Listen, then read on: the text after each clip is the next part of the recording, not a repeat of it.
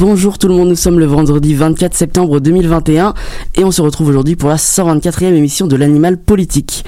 Alors aujourd'hui, je pense bien évidemment aux milliers de jeunes qui défilent à travers le Québec et même à travers le monde pour obtenir une justice climatique, ou du moins un semblant de justice climatique, euh, pour contrer les effets du réchauffement planétaire en faisant changer l'opinion des hommes et des femmes politiques qui ne trouvent rien de mieux visiblement que de rejeter la faute des mots à venir sur les épaules des jeunes générations.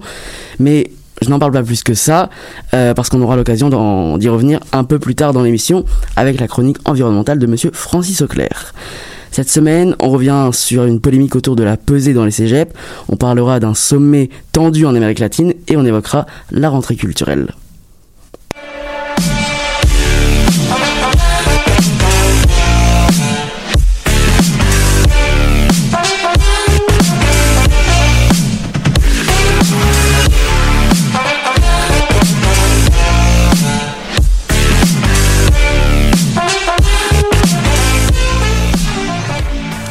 Alors on commence cette émission avec euh, Camille Brasseur pour la fameuse chronique santé. Alors Camille, est-ce que tu vas bien? Oui, très très bien. Et alors, tu vas nous parler de quoi aujourd'hui? Nicolas, il faut que je te raconte ce que j'ai fait samedi dernier. Euh, C'était trop, trop, bah, trop euh, Non, Camille, c'est une censée être une chronique santé, pas une chronique radio-télé-réalité sur ta vie? Non, non, mais t'inquiète pas. Je, je, pense santé, je respire santé, je transpire santé. Je vais vous parler de la Mud Girl. Une course d'obstacles qui soutient la recherche contre le cancer du sein. Alors son, son nom en dit déjà beaucoup, Mud, la boue, parce qu'une bonne partie de la course se passe dans la boue. Et puis Girl, fille, parce que c'est une course qui est entièrement dédiée aux filles.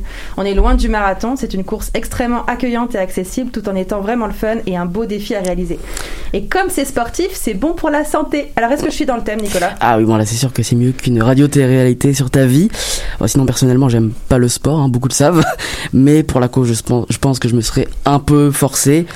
Euh, votre rêve de plaisanterie, c'était où cette belle course? Alors le parcours que j'ai fait est à Sainte-Julie, à côté de Montréal. C'est celui-ci que je vais présenter, mais la course est organisée chaque année dans plusieurs villes d'Amérique du Nord.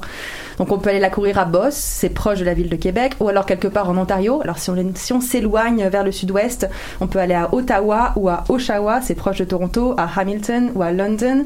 Et on peut aller aux États-Unis, et là je détaille pas, mais il y a vraiment du choix. À Sainte-Julie, donc, si on reste dans le local, mhm. On commence par courir dans la forêt. Alors, je veux préciser quelque chose. Moi, je ne suis pas une coureuse. C'est pas un sport que je pratique. Et là, quand le départ a été lancé pour notre groupe, quand les filles devant sont parties à courir dans la fumée rose, parce que oui, il y a de la fumée rose au départ de la course, c'est quétaine, c'est génial. Donc, quand la course a démarré, je les ai suivies comme si j'avais toujours fait ça. Je me suis retrouvée à courir au milieu des arbres avec les autres filles, tranquillement. Puis je me suis souvenu que j'haïs. Et comme finalement je passais un beau moment, j'ai continué à courir. Ensuite, j'ai alterné. J'ai beaucoup marché. J'ai euh, encore couru assez souvent parce que le lieu et les circonstances donnent vraiment envie. Au total, la course fait 5 km et celle que j'ai faite comportait 20 obstacles, mais il y en a un minimum de 17. On a mhm. des étendues de boue à traverser en rampant, on a des structures gonflables à escalader, des échelles à monter, des collines de boue qui glissent et où tu te retournes les ongles, etc., etc. Et rien, j'insiste, rien du tout n'est obligatoire. Tu peux courir, tu peux marcher, tu peux attendre les autres, tu peux faire une sieste, tu peux passer les obstacles qui ne te plaisent pas, tu peux décider de changer le parcours pour le mettre à ton goût. Le seul objectif, c'est que tu passes un bon moment. Les maîtres mots de l'expérience, c'est bienveillance, fun et entraide. L'accent est vraiment mis là-dessus. Si tu pars en groupe, on te conseille de rester en groupe et de finir en groupe. Et il y a plein de groupes. Les filles courent avec des vêtements assortis, des chandails imprimés pour l'occasion, des tutus, des ailes dans le dos, une référence à un ou une de leurs proches qui a eu le cancer du sein. C'est vraiment une activité qui rassemble et qui inspire. Alors Nicolas, toi qui n'es pas sportif, est-ce que ça te donne envie? Oh que oui. Je rêve d'aller me rouler dans la boue, mais je dois t'avouer quelque chose, bah je suis pas une fille et je suis tellement triste de pas pouvoir courir en tutu rose dans les champs. oui, oui, c'est une course qui est réservée aux filles. Mais tu vois, il m'a semblé que certaines participantes ne s'identifiaient au genre féminin que pour cette unique journée. Je suis oh. pas sûre, hein. On les a accueillies exactement pareil. En ah, fait, c'est très très ouvert. J'ai vu des participantes absolument de tous les âges. On peut participer à partir de 7 ans et il n'y a aucune limite supérieure. Comme il n'y a aucune pression de performance, il y a aussi des personnes de toutes les conditions physiques et mentales.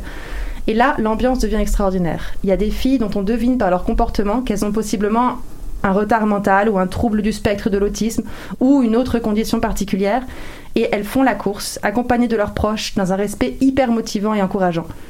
Il y a celle qui marche avec sa canne, mais qui tient à faire des obstacles à sa manière, sans aide, et qui se roule dans la boue avec tellement de plaisir que les enfants du groupe retournent dans l'obstacle se rouler avec elle. Il y en a deux qui font la course ensemble tous les ans depuis 8 ans en hommage à une amie à elle, et elles ont décidé de rajouter un tour chaque année. Donc là, elles ont fait 8 tours les uns après les autres, obstacles compris, avec un petit changement de parcours au bout d'un moment. Alors on fait le calcul, 8 tours de 5 km, on arrive à 40 km, avec les obstacles, elles ont couru une sorte de marathon modifié. Et puis il y a ces deux autres là qui souffrent d'obésité, qui ont décidé de s'essayer ensemble en se soutenant mutuellement. Elles ont fait la course à leur rythme. La distance déjà, c'était un défi considérable, mais elles ont fait aussi les obstacles autant qu'elles le pouvaient. Moi j'ai été impressionnée par leur persévérance et leur courage.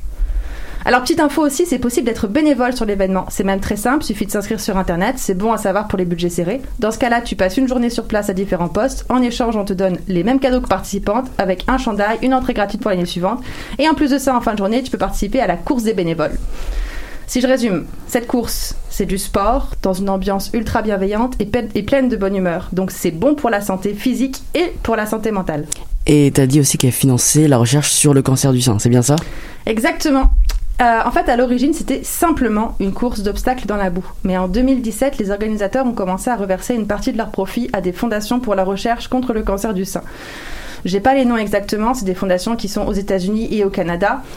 D'après le site internet de la course, c'est 111 058 dollars qui ont été versés en 2019. Par contre, c'est le même montant qui est indiqué sur le site canadien et sur le site des USA, donc je ne sais pas de quel dollar il s'agit. On lit aussi que les dons reversés depuis 2017 totalisent 194 757 dollars. Alors si je me fie au site de la BCRF, donc la Breast Cancer Research Foundation aux États-Unis, ça correspond à financer 73 semaines de recherche. Puisqu'on parle cancer du sein, je vais en profiter pour faire un petit rappel prévention. Alors c'est le moment de regarder vos seins et de les palper pour voir si tout va bien. D'abord, on sait que... On sait. Je rappelle que plus de 99% des cancers du sein sont diagnostiqués à des femmes. Bah oui, la course est réservée aux filles, mais le cancer du sein, bah lui aussi. Il reste quand même un peu moins de 1% qui sont des hommes, un peu comme à la course. Donc les gars, vous aussi, vous avez le droit de vous caresser allègrement la poitrine et de contempler votre torse dans le miroir. Si jamais quelque chose change d'aspect, il vaut mieux se rendre compte rapidement pour vite faire tout ce qu'il faut. Bon, c'est parti. Alors on le sait, si on sent une petite bosse au niveau du sein ou de l'aisselle, c'est quelque chose à faire vérifier, mais ce n'est pas la seule chose qui doit alarmer. En fait, on va chercher tout ce qui vient modifier l'aspect du sein et qui n'est pas habituel. C'est-à-dire que nos seins évoluent quand même selon les moments, surtout chez les personnes menstruées. À des moments du cycle, par exemple, la poitrine peut être plus dure, douloureuse, mais on sait que c'est normal, c'est hormonal, c'est pas inquiétant. Par contre, on va s'alarmer s'il y a des écoulements inhabituels, des crevasses, des irritations qui vont ressembler à de l'eczéma, des rougeurs ou une chaleur. Et dans ce cas, on va tout de suite aller consulter un médecin. On n'attend pas de voir si une boule apparaît. Si vous voulez d'autres informations sur le sujet, on n'en a jamais assez parlé, il y a toujours des choses à dire. Je vous invite à aller consulter le site de la Fondation Cancer du sein du Québec. C'est rubanrose.org. Ça sera sur le site, je crois? Oui, on va pouvoir le mettre. Ok. Et pour finir, est-ce que tu as un dernier conseil pour euh, celles qui voudraient participer à la Mud Girl? Ah, mais t'es intéressée en fait. Clairement. Ok. Je te l'ai pas dit, mais oui. Écoutez, le meilleur conseil que j'ai, prenez du linge de rechange, mais vraiment au complet parce que la boue va partout. Vos sous-vêtements n'ont aucune chance de rester steak. Mais il paraît que c'est bon pour la peau, donc c'est aussi bon pour la santé esthétique. Mhm. Quand vous finissez la course, vous pouvez prendre une douche dehors au tuyau d'arrosage. Alors vous allez pouvoir vous rincer globalement, c'est franchement bienvenu, mais ne vous y trompez pas, vous allez rester sale. Vous allez mettre vos vêtements de rechange sur votre peau incrustée et puante de boue et partir en rêvant de votre salle de bain. Euh, merci beaucoup bah, Camille pour cette chronique hein, qui donne le sourire, qui redonne de l'espoir aussi euh, dans la recherche sur le cancer. On voit que tu as joué le, jeu à fond euh, avec le t-shirt, le ruban. Comme tu viens de le dire, on peut trouver plus d'informations sur le site rubanrose.org. Je mettrai le lien sur la page de l'animal politique. Après t'avoir eu pendant deux semaines consécutives, on te revoit dans deux semaines. on commence notre écoute avec Yisobit, mémoire pardon de Yisobit.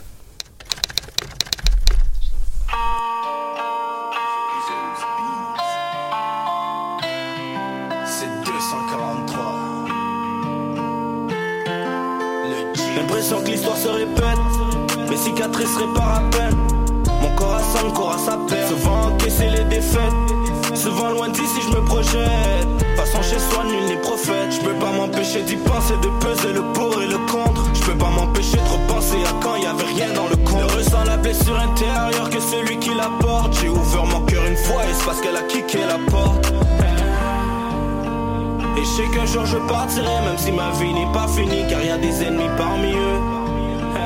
Et je sais qu'un jour je partirai, même si ma vie n'est pas finie, personne dira que j'étais pas heureux. Peut-être qu'un jour je leur dirai bye bye. Bye bye. Bye bye bye bye.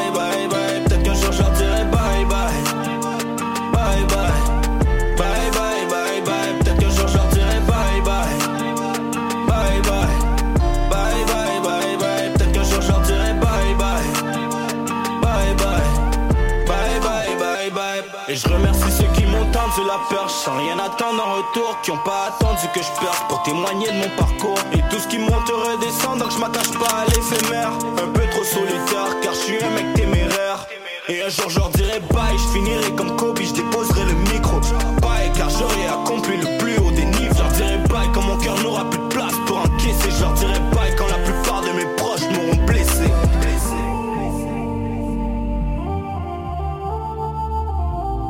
Je leur dirai bye quand ma mission sera accomplie sur cette terre. Je leur dirai bye quand j'aurai comblé le plus grand désir de ma mère. Mais peut-être qu'un jour je leur dirai bye bye. Bye bye.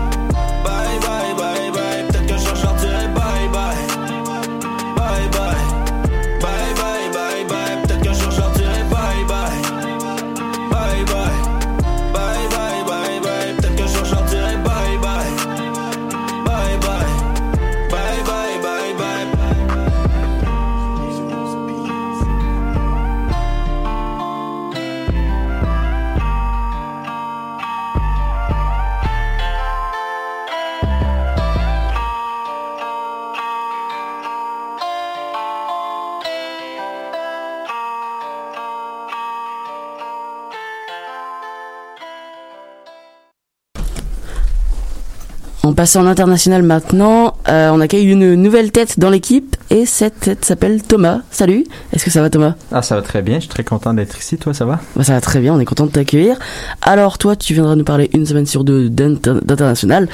Et cette semaine, tu as choisi de nous parler d'Amérique du Sud, puisque la fin de semaine dernière avait lieu le sixième sommet de la communauté des États latino-américains et caribéens, la CELAC. C'était à Mexico et il s'en est passé des choses. Oui, quand même. Euh, Donc, euh, comme tu l'as mentionné, c'était le sixième sommet de la CELAC et le- c'était le premier depuis quatre ans. Donc, ça faisait un bout que ces, que ces gentils messieurs et ces gentilles euh, mesdames ne s'étaient pas euh, rencontrés. Donc, euh, c'était organisé par le président mexicain Andrés Manuel López Obrador et euh, c'était une espèce de table ronde. Donc, chaque, chaque dirigeant des pays membres parlait à tour de rôle, un peu comme à l'Assemblée générale des Nations Unies pour ceux qui sont, pour ceux qui sont familiers, mais avec beaucoup moins de budget. Euh, non, je pense que c'était dans une espèce de lobby d'hôtel. Bref. On, on en reparlera une autre fois. C'est, d'ailleurs le, président mexicain, euh, López Obrador, qui a ouvert le bal des discours. Il en a profité pour présenter son projet, présenter ou plutôt réitérer son projet de construire sur le continent américain l'équivalent de la communauté économique européenne. Puis ça, c'est l'ancêtre de l'Union européenne. Ce qui est un projet intéressant en soi. On sait que l'Amérique latine, puis dans une certaine mesure les Caraïbes, partagent une histoire qui se veut commune. Euh, il y en a beaucoup, beaucoup de, de ces territoires-là qui ont été des, qui sont des anciennes colonies espagnoles, puis aussi un paysage culturel similaire, puis à peu près toutes les mêmes noms de famille. Euh, donc voilà, il y, a, il y a quand même une certaine, une certaine solidarité, puis un certain, une fraternité vraiment entre les pays. Par contre, au fil de la conférence, on va se rendre compte que bien que l'intention soit là, il semble y avoir certains, certains fossés entre les différents États de l'Amérique latine. Ok, donc quand tu dis certains fossés, tu veux dire quoi? Mais je pense que le mieux pour, co- pour comprendre tout ça, c'est vraiment de faire un résumé des, des discours. Donc, le neuvième discours, puis probablement le, le premier qui était important, où il s'est passé quelque chose, puis où c'était pas nécessairement juste des platitudes, c'était celui du président du Paraguay, donc Mario Abdo Benitez, euh, qui, disons, n'a pas pris de temps pour afficher ses couleurs et déclencher euh, les hostilités. Donc, dès le début de son discours, la deuxième phrase, euh, il a déclaré que sa présence au sommet ne signifiait en aucun cas, en aucune circonstance, qu'il reconnaissait la légitimité du président du Venezuela, Nicolas Maduro. On sait que c'est un peu le, c'est un peu le chaos au Venezuela depuis que Maduro a pris le pouvoir. D'ailleurs, si ça vous intéresse, manquez pas plein feu la semaine prochaine. Euh, petite plug. Euh, puis, puis justement, le commentaire du président du Paraguay annonçait un peu le reste de la séance, puis le niveau de tension qu'il allait avoir, puis ça mettait aussi en lumière les différences fondamentales entre les pays, entre les pays hispanophones, parce que justement, comme, comme, comme je l'ai mentionné, c'est des pays qui sont culturellement semblables, mais politiquement, c'est vraiment, vraiment une autre part de manche. Puis plus tard, on a eu un- une situation un peu similaire. Est arrivé le, le tour du président de l'Uruguay, Luis Lacache Pou, qui, lui aussi, au milieu de son discours, a déclaré, et, euh, et je cite, ben, je cite, traduction libre de moi, disons, euh, quand on voit que dans certains pays, il n'y a pas de pleine démocratie, que la séparation des pouvoirs n'est pas respectée, que le pouvoir utilise la répression pour faire taire les manifestations, qu'on emprisonne des opposants, qu'on ne respecte pas les droits humains, on se doit, d'une manière calme mais ferme, de signifier notre préoccupation quant à ce qui se passe à Cuba, au Nicaragua et au Venezuela. Donc, euh, en bon français, shots fired. Euh, il a aussi déclaré que la démocratie est le meilleur système qu'ont les individus pour être libres. L'état le plus pur d'une personne, c'est la liberté.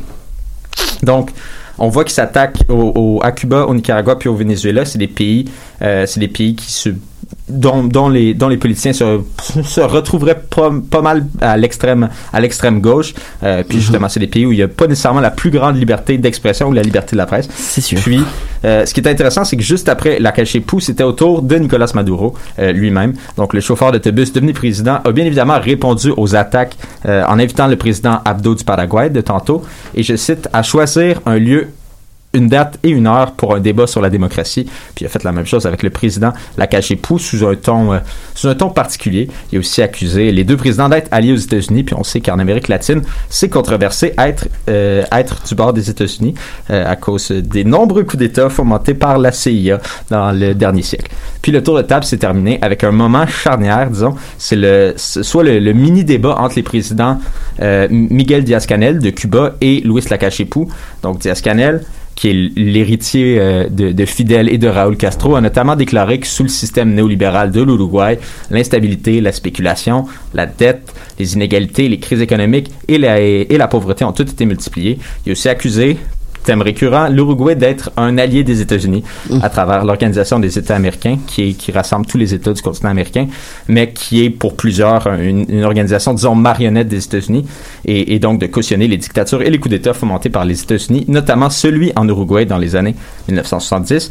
Le président de l'Uruguay, quant à lui, a répondu que dans son pays, ben, les opposants, eux, ils ont le droit de se rassembler. Puis il a aussi euh, rajouté un peu d'huile sur le feu en lisant les paroles de la chanson Patria et Vida, qui est une chanson de rap qui est sortie au début, au début de l'année 2021, mais qui est devenue vraiment euh, un hymne anti-régime cubain. Donc Mhm. bref, il s'en est passé des affaires, puis c'était pas toujours très tendre.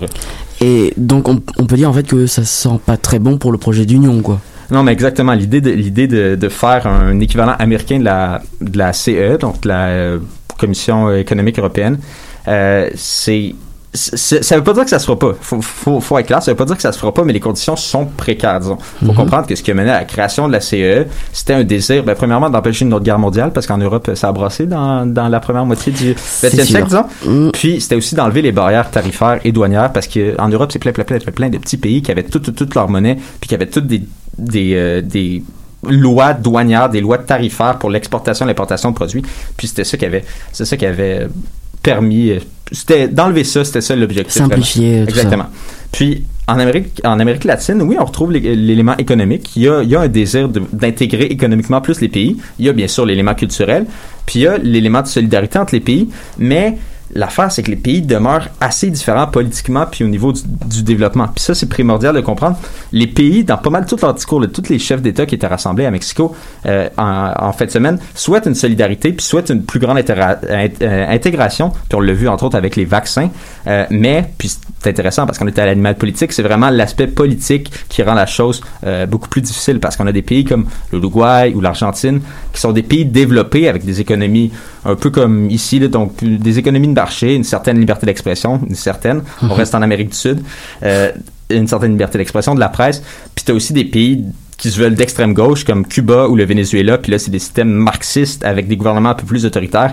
Puis il y a une multitude de choses entre ces deux affaires-là. T'as, l'extrême droite au Brésil, t'as au Pérou, c'est moitié-moitié entre les communistes puis les, puis les fascistes de Fujimori. T'as vraiment, c'est une belle ribambelle de, de, de, de systèmes politiques vraiment en, en Amérique du Sud, puis ça rend la tâche un peu plus difficile. Puis c'est ça qui est différent de la CEE, euh, c'est que la communauté économique européenne, euh, oui, il y avait le désir de plus voir une autre guerre mondiale, mais la situation entre les pays était assez similaire. Ils sortaient tous de la, de la, de la Deuxième Guerre mondiale, puis ils étaient tous dans un état où ils devaient se rebâtir. Puis il n'y avait pas des pays qui étaient super développés, puis des pays qui ne l'étaient pas du tout. Il y a trop de disparités politiques en fait en Amérique du Sud. Exact, exactement. Puis on, on a vu la pandémie, puis on a, on a vu la pandémie, puis en Amérique du Sud, puis je pense pas qu'elle a été aussi traumatisante que Mhm. la deuxième guerre mondiale a pu l'être, par exemple, en Europe.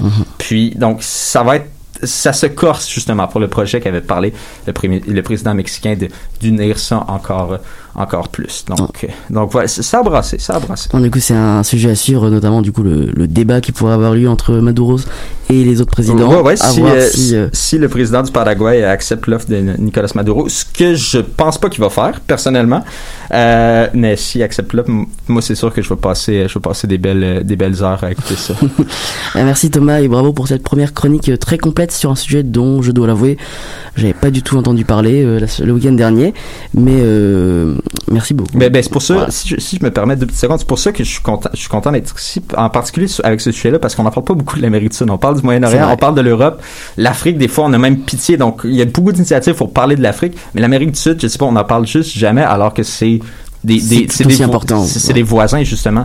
Puis, euh, puis, ça, puis moi, ça me permet de pratiquer mon espagnol, donc je suis bien content. Perfecto. Tout de Muy suite- bien. Muy bien, hablo espagnol un poquito. Tout de suite, on écoute J'aime trop la vie qui nous est interprété par Philémon Simon. Si j'accepte ma mort, ça va être facile d'être non violent. Ça se fait tout seul. Par contre, ça me fait peur parce que ça veut dire que je peux mourir n'importe quand. J'ai pas envie de mourir tout de suite. Ma blonde accouche avec un autre gars qui soit meilleur qu'avec moi. Je vais être bien content. Qu'est-ce que ça peut bien me faire? Je veux que ma blonde. Même si moi je suis mort. J'ai pas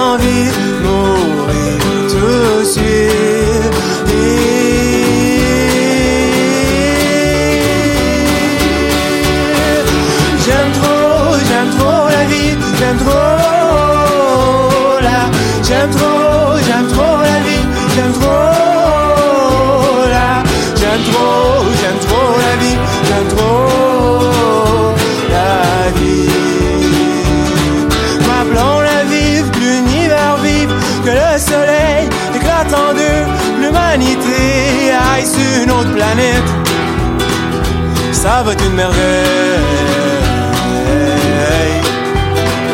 Même si je suis enterré,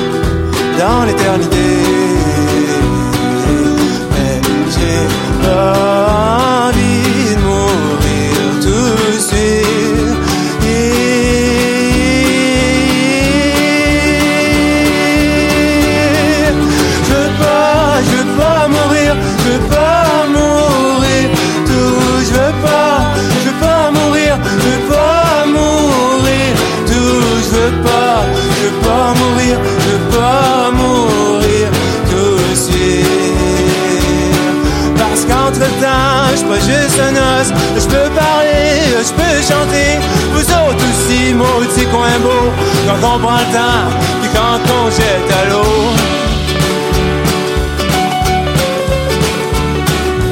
Parce que j'ai pas envie de mourir tout de suite. J'aurais envie de mettre chez tout le monde, passer ma main dans vos cheveux, puis de m'asseoir sur le bord d'un lac, à côté de ma puis de pleurer des yeux.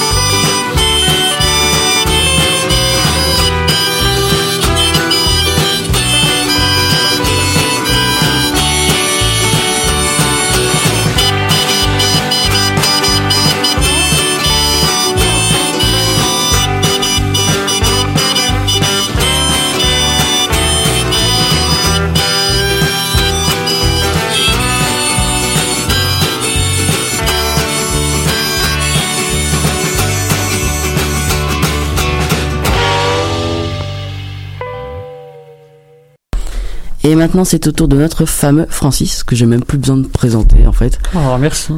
Ça va bien, Francis? Ben oui, toi, Nico. Ça va très très bien. Alors, au moment où on se parle, il y a environ 80 000 étudiants québécois en grève qui entament une marche euh, un peu partout dans la province afin de sensibil- sensibiliser la population, mais surtout la classe politique, aux enjeux liés au réchauffement climatique. Alors, cette marche a fait bien évidemment écho à celle qui s'était déroulée le 27 septembre 2019, il y a tout juste deux ans du coup. Je rappelle que plusieurs centaines de milliers de personnes avaient euh, défilé uniquement à Montréal. Francis, est-ce qu'aujourd'hui on s'attend à un engouement aussi impressionnant qu'en 2019 Ben Nico, c'est euh, difficile à juger à froid comme ça, mais je peux souligner qu'il y a peu de raisons de croire à un essoufflement du mouvement. Une des raisons qui a fait que la marche de 2019 a été aussi populaire est que la marche a attiré bien plus que des étudiants dans les rues à cette époque. L'initiative avait avait été lancée par des mouvements étudiants, mais a eu une portée bien au-delà de l'univers pédagogique. Parents, enfants, profs, travailleurs, presque tous les pans de la société avaient participé. L'enjeu du réchauffement climatique n'a certainement pas cessé d'être deux ans plus tard, on s'entend. Mhm. Euh, c'est un enjeu qui continue à être au centre des préoccupations des plus jeunes. Est-ce que la mobilisation autour de cet événement va permettre d'atteindre les- des proportions historiques de 2019 alors qu'un demi-million de marcheurs avaient défilé en plein centre-ville de Montréal? Peut-être pas. Peut-être pas. Notons que cette fois, l'icône jeunesse de la lutte contre le réchauffement climatique, Greta Thunberg, ne sera malheureusement pas à Montréal. dare Ça- you. Je suis désolé d'apprendre ça immédiatement, mais elle sera pas là. Elle a d'autres, euh, elle a d'autres How manifestations dare à you. Francis? How dare you? Elle a d'autres asphaltes à fouler, ok? Il n'y a pas juste Ah au. Québec. Elle est en Allemagne aujourd'hui, il me Euh, semble. je pense, ouais, ça, Elle voyage un peu. Elle voyage un Pour peu, oui. quelqu'un de... Bon, ouais, Une je femme. me veux ouais. pas ça, ça se passe des commentaires. C'est une, personne très internationale, hein, je dirais. N'empêche que même si on ne fracasse pas de record de participation aujourd'hui, on peut s'attendre à ce que pas mal de gens participent à cette marche quand même aujourd'hui, en ce moment Mais même. après, c'est sûr qu'on est loin du demi-million de 2019 avec 80 000 Exactement. personnes aujourd'hui. Euh, exactement. Il me semble aussi que en- le 9 août dernier, du coup, c'est le rapport du GIEC, donc le groupe d'experts intergouvernemental sur l'évolution du climat. Euh, donc, euh, il a publié un, un rapport et on peut lire dedans qu'il y a une accélération du réchauffement planétaire. Il va même jusqu'à tirer la sonnette d'alarme. Mais est-ce que ce rapport, il a une influence sur la mobilisation euh, pour le climat? Ce rapport euh, est directement cité, entre autres, par la Coalition étudiante pour un virage environnemental et social. L'acronyme, c'est SEVES, ça se dit bien. Mhm. Euh, c'est une, des as- c'est une des associations qui organise l'événement pour expliquer l'urgence. Ben, ah, Excuse-moi, ma phrase, ma syntaxe était bizarre, mais je veux dire, euh, dans le fond, c'est la, le, le rapport du GIEC a été utilisé par cette association-là pour expliquer euh, l'urgence d'agir chez les jeunes et l'éco-anxiété aussi chez les jeunes. Et ça, c'est un. aussi, je- comme j'ai dit, c'est un terme qui va revenir souvent, éco-anxiété, dans mes chroniques. là. Oh, ça m'en fait faire beaucoup. le- les- ça, change de vaccino-sceptique. oui, exactement. Là, c'est, plus vaccino-sceptique. Non, c'est bon. c'est vraiment éco-anxiété. C'est chose que je vis à chaque jour. J'en avais très brièvement parlé de ce rapport dans ma précédente chronique, mais là, il faut qu'on en parle, Nico. On peut plus éviter le sujet. Puis là, je suis là pour clarifier un petit peu rapidement, évidemment. hein, on, on s'étend pas trop. Euh, le GIEC est formé en 1988 afin de partager les connaissances et données scientifiques entre pays concernant l'évolution du climat. Le rapport paru le 9 août est le sixième du genre produit par le groupe depuis sa création. Dans ce rapport, le groupe estime que le réchauffement global excédera 1,5 degrés Celsius au cours des prochaines décennies et à moins d'une réduction immédiate des émissions de GES. La limitation du réchauffement à 1,5 ou 2 degrés sera hors de portée. Et euh, souvent, on- ça a pas l'air beaucoup, tu sais, 1,5, 2 degrés. On dit, oui, c'est un petit peu plus chaud. S'il fait, Mm. ah, place de faire 18 aujourd'hui, il va faire 20. Là, ça a l'air pas trop pire. Mais Ça cool. globalement, ça a des répercussions catastrophiques. ouais. Je, je tiens à le rappeler. C'est pas juste des chiffres, c'est aussi. Ça a des effets catastrophiques. Voilà. Et euh, le rapport confirme aussi qu'en ce moment, les effets du réchauffement se font déjà sentir et qu'on les sentira très longtemps.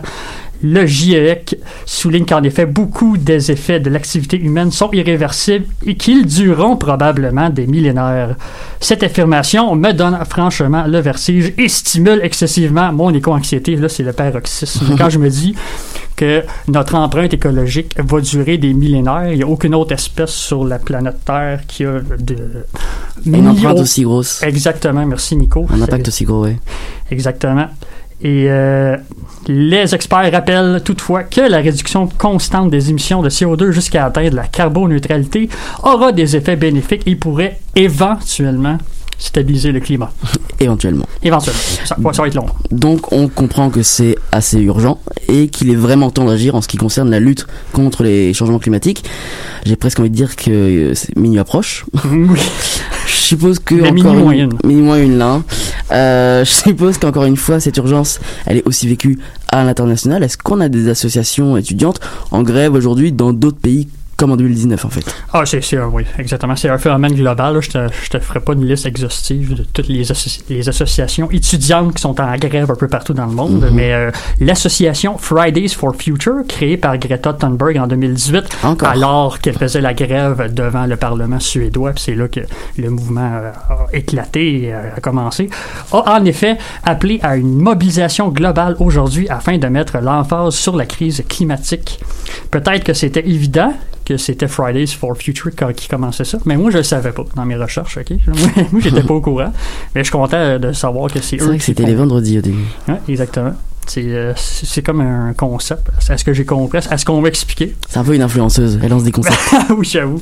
C'est euh, c'est quand même la personnalité de l'année 2019, je pense, euh, de Ah Time ouais, Magazine, il me semble. On fait oui de la tête pour me confirmer, merci. Mhm. Oh, je suis content. Je dis pas, je dis pas des conneries.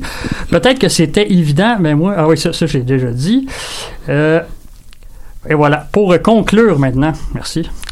Euh, espérons que les gouvernements partout dans le monde s'engageront davantage dans cette lutte à l'issue de cette grève mondiale, car comme tu l'as dit tantôt, minuit approche et il faut agir maintenant. Il est minimum une. Voilà. Merci beaucoup Francis. En tout cas, euh, je pense que ce sera difficile pour, difficile pour toi de faire une chronique encore plus d'actualité parce que là tu parles d'un événement Là, qui se déroule en ce moment même. Ça a commencé à Ça fait une 13h. demi-heure, c'est commencé. Euh, et maintenant, on se laisse sur une musique qui porte le nom de la meilleure année de la, décennie pardon, jusqu'à maintenant. C'est 2020, interpré- interprété par Midwife.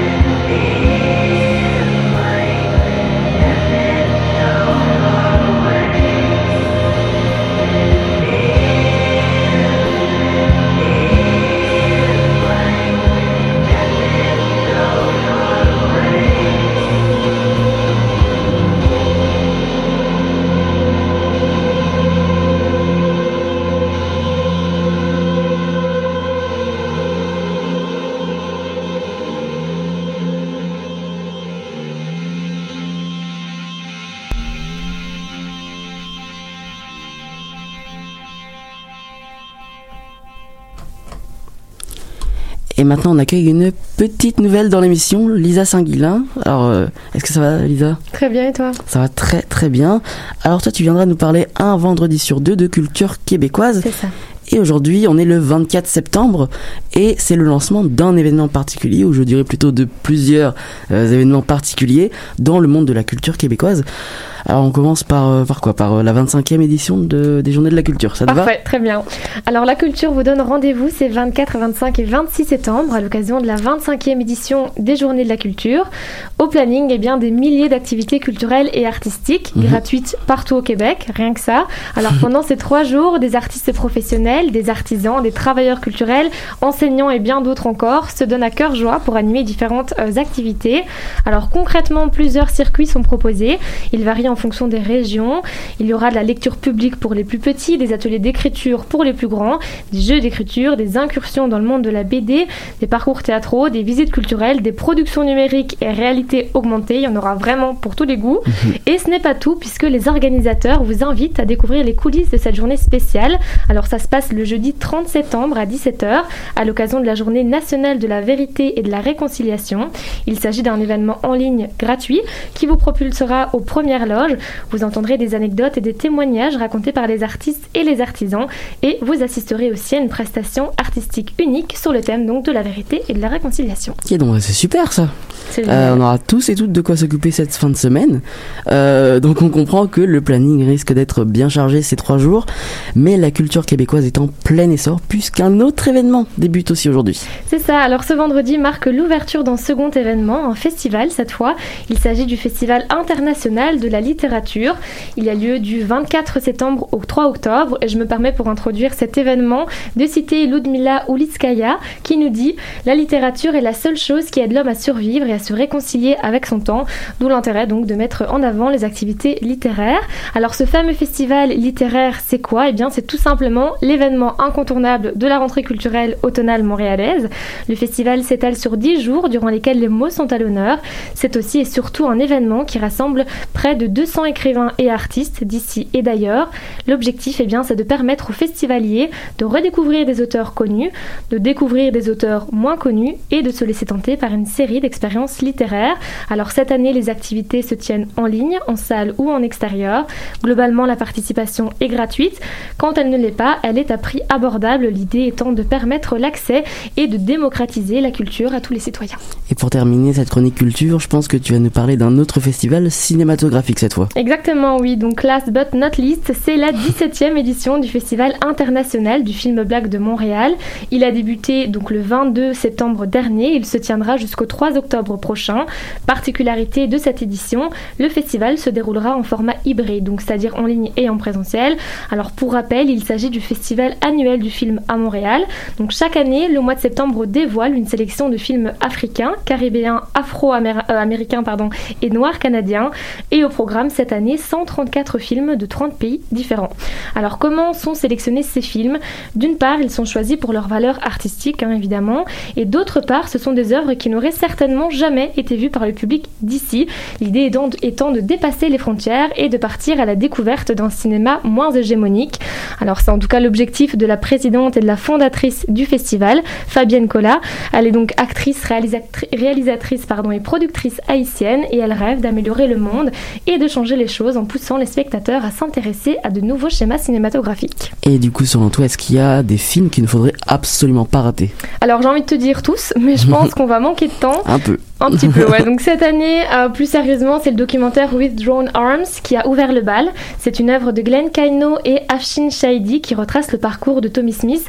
Tommy Smith qui est cet athlète, cet athlète afro-américain qui a levé le poing pendant la cérémonie de remise des médailles des Jeux Olympiques de 1968. À ce jour, la planète se souvient encore de ce geste militant. Alors un autre documentaire à ne pas manquer, c'est Rumba Rules Nouvelle Généalogie. C'est un documentaire qui nous offre un aperçu de la scène musicale de Kinshasa et qui met en avant la dureté du travail des danseurs et chanteurs en République démocratique du Congo. C'est important de souligner que le film lui-même est un bel exemple d'ouverture à l'autre puisqu'il est co-réalisé par le cinéaste québécois David Bernatchez et le photographe euh, congolais Sami Balogi. Alors parmi les œuvres de fiction, on ne passe pas à côté du Prince oublié de Michel Donc il s'agit d'une comédie fantaisiste qui met en vedette l'acteur euh, Omar Sy. Donc c'est un acteur français, on en parle énormément en ce moment et d'ailleurs le festival l'honore particulièrement cette année en lui remettant le prix Excellence en carrière. Alors Omar Sy est né d'un père sénégalais et d'une mère mauritanienne. Il est le quatrième du fratrie de huit enfants et il suivait un bac professionnel en chauffage et climatisation avant de débuter, débuter une carrière à la radio, à la télé et enfin au cinéma. Donc pour ceux qui ne le connaissaient pas encore, vous avez déjà un petit aperçu d'Omar Sy. Et c'est finalement en 2011 qu'il crève l'écran grâce au film à succès Intouchable. Sa carrière décolle. On le remarque notamment dans des productions hollywoodiennes telles que X-Men, Jurassic World ou encore Inferno. Et puis finalement la série Netflix Lupin qui est sortie en 2021, en 2021 pardon, connaît un énorme succès et le révèle vraiment euh, à l'international.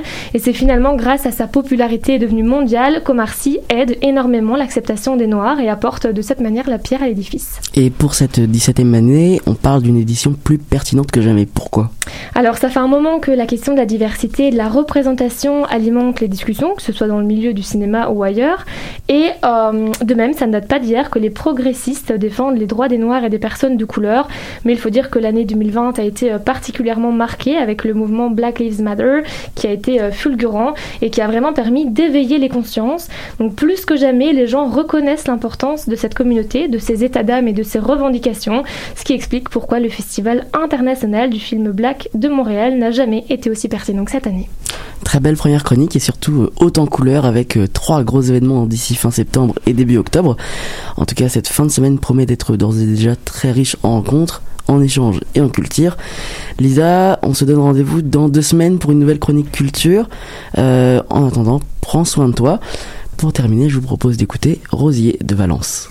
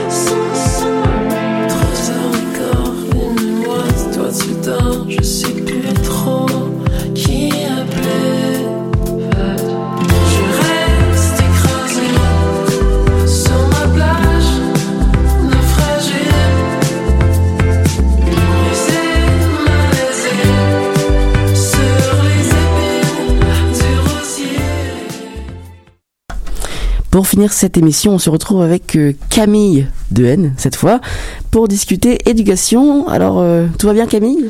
Bah, je vais pas te mentir, je me sens révoltée avec mon sujet, mais sinon ça va bien et toi? Ah bah oui, oui, ça va bien. Alors, euh, cette semaine, tu nous reviens avec un sujet qui a récemment refait, pardon, qui a refait récemment surface. C'est exact. La pesée dans les cours d'éducation.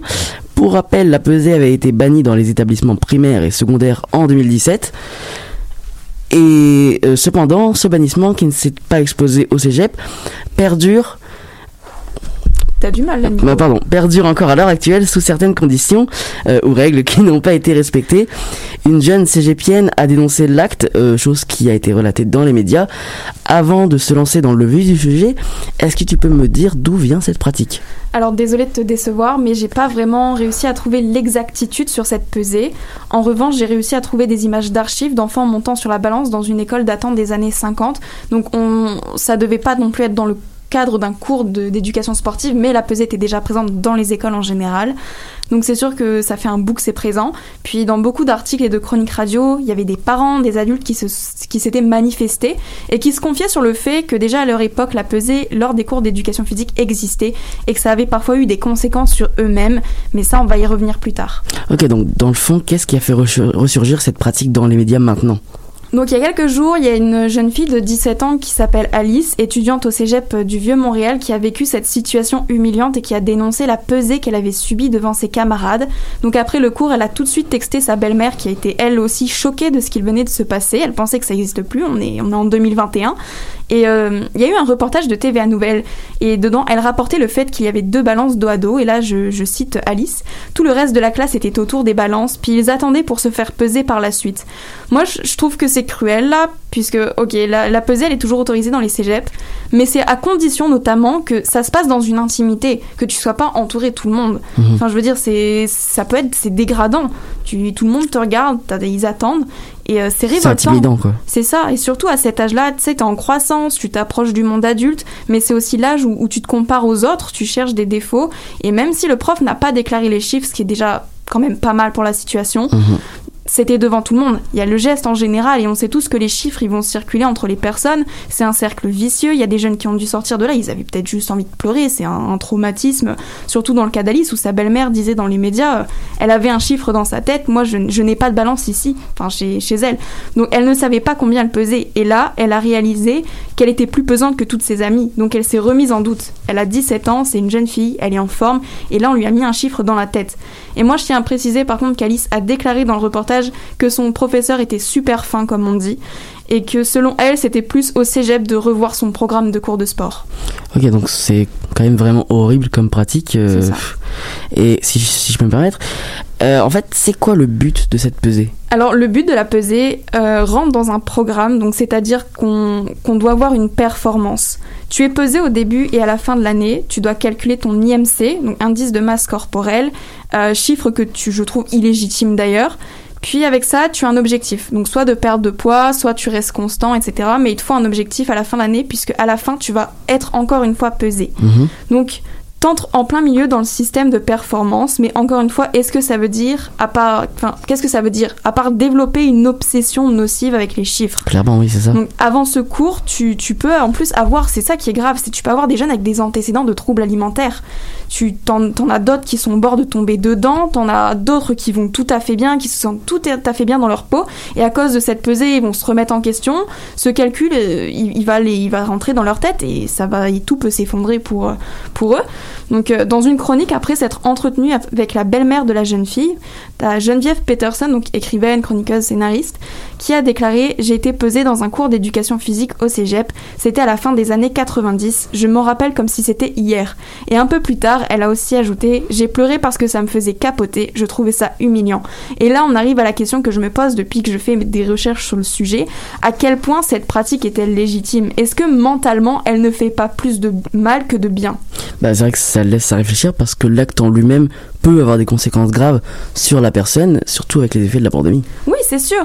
Donc déjà, il y a le retour en présentiel. Pour certains, c'est la première fois qu'ils retournent à l'école depuis 2020, donc t'es déjà pas forcément à l'aise. Mhm. Euh, Il y, en- il y en a, ils, rentrent à l'université, euh, il y en a, ils rentrent au cégep alors qu'ils étaient au secondaire. Enfin, je veux dire... euh, Des gros il- changements dans la vie de c'est chacun. un changement, c'est un temps d'adaptation.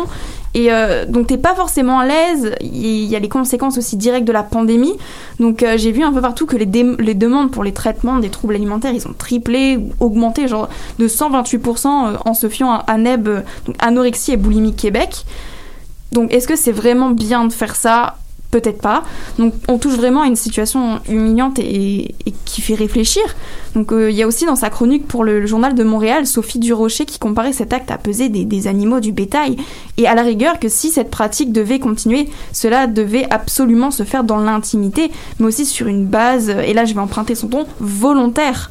La confiance en soi, elle tient qu'à un fil, surtout quand t'es jeune. Donc il faut éviter quand même de la briser, et là je, par- je parle personnellement, puisque ma propre expérience en général, je sais combien c'est hyper facile et rapide de perdre cette confiance et cette sûreté que t'as en toi.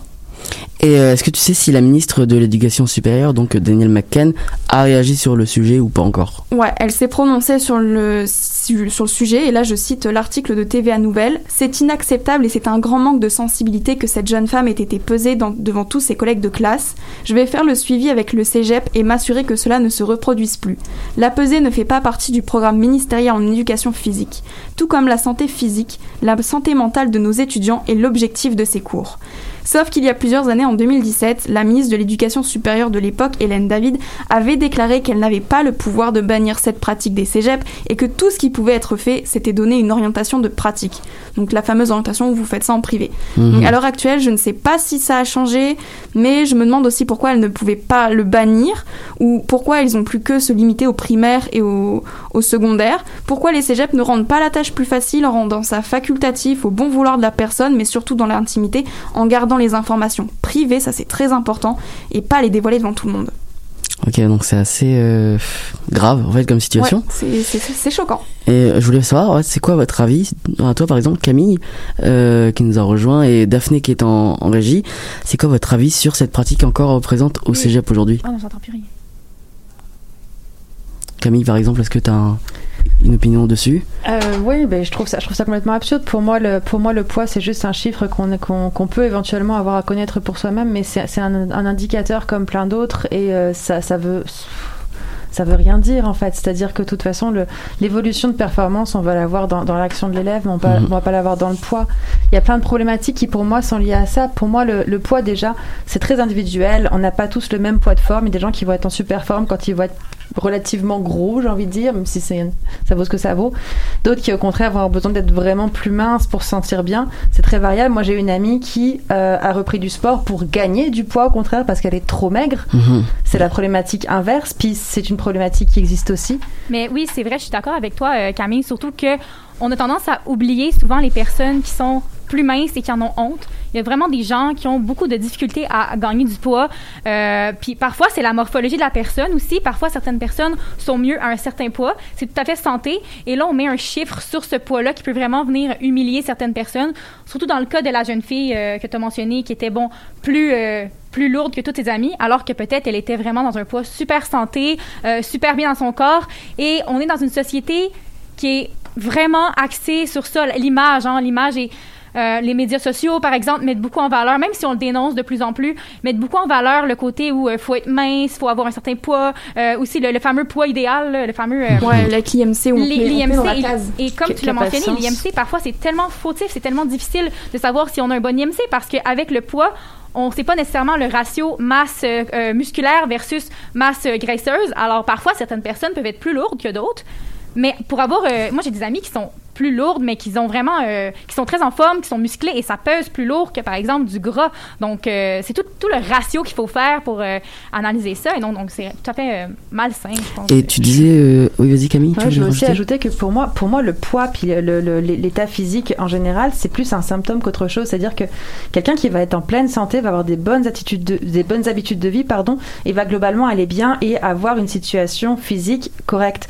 Si on va moins bien, si on est malade, que ce soit physique ou mentalement, Mhm. ça va se ressentir sur le poids.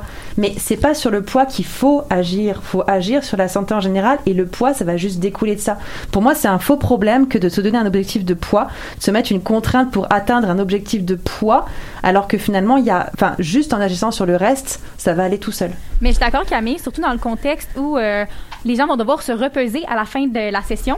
Et ça, ça peut créer euh, des, des- Ça peut, en fait, tu sais, Cam- Camille, tu disais, euh, ça peut. Euh. Il y a des gens qui ont des anté- voyons, antécédents de troubles alimentaires, mais il y en a qui peuvent aussi en développer. Par exemple, Mhm. le fait de devoir vérifier son poids, ben, certains vont dire Oh, j'étais de là, je dois me rendre à tel poids. Et après, c'est une roue qui tourne. C'est ça. Ça peut être difficile de s'arrêter parce que là, souvent, ces gens-là atteignent leur objectif et ça donne un nouveau, plus mince, plus mince, plus mince, plus mince. Et là, un, un jour, ça, je veux dire, ça devient vraiment trop, ça devient en, en- en sous-poids et ça peut, être, ça peut être très nocif, ça peut être dangereux, ça peut vraiment créer des problèmes de santé flagrants, causer des carences alimentaires, ça peut se rendre vraiment loin. Il nous reste 2-3 minutes. En un mot, est-ce que selon vous, il faut la garder, l'enlever? Est-ce qu'on y met des conditions, cette pratique? Moi, je dis qu'il faut pas la garder. On enlève totalement Mais que si, c'est vraiment pas possible, parce que je sais qu'il y a aussi plein de professeurs qui sont pour. Dans ce cas-là, il faut vraiment que ce soit facultatif. Il faut pas forcer euh, les, les- les élèves à le faire. C'est pas, c'est pas possible. Tu peux, t'es pas dans leur vie, ça peut développer de l'anxiété. C'est, c'est pas possible. Et surtout sans tout, tout le monde autour. On Voilà. pourrait, on pourrait peut-être dire, euh, par exemple, parce que je sais que dans les programmes d'éducation physique au cégep, il y a plusieurs objectifs qu'on peut se fixer. Si certaines personnes souffrent, je sais pas, de, de ce problème de poids et qu'on sait que c'est vraiment un problème de poids, peut-être que personnellement, ils peuvent se donner un objectif de réduire leur masse graisseuse, tout en faisant ça dans, un, dans une discrétion, sans en parler à leurs amis, sans en parler simplement comme objectif personnel. D'autres pourraient avoir un objectif de, je sais pas, moi, euh, augmenter leur, euh, leur force physique. Ça pourrait être tout à fait facultatif. Donc là, ça se ferait de façon plus personnalisée, sans être euh, humiliant devant tout le monde, euh, ju- juger les poids de, de chacun. Ou proposer aussi plusieurs sports. Plusieurs sports, sports différents. plusieurs Tu choisis ce qui te plaît, ce qui te va le mieux, et puis voilà. Proposer de- des solutions voilà. en fait. Pas, pas juste, euh, genre voilà, tu fais ça, c'est tout. Est-ce que tu as un dernier mot à ajouter Camille Euh, non, je suis assez d'accord. euh, C'est-à-dire que c'est, comme je disais, c'est un indicateur, c'est un chiffre. Donc, qu'il y ait des balances accessibles, je trouve ça intéressant. Qu'on puisse aller connaître son poids pour avoir un indicateur, c'est intéressant.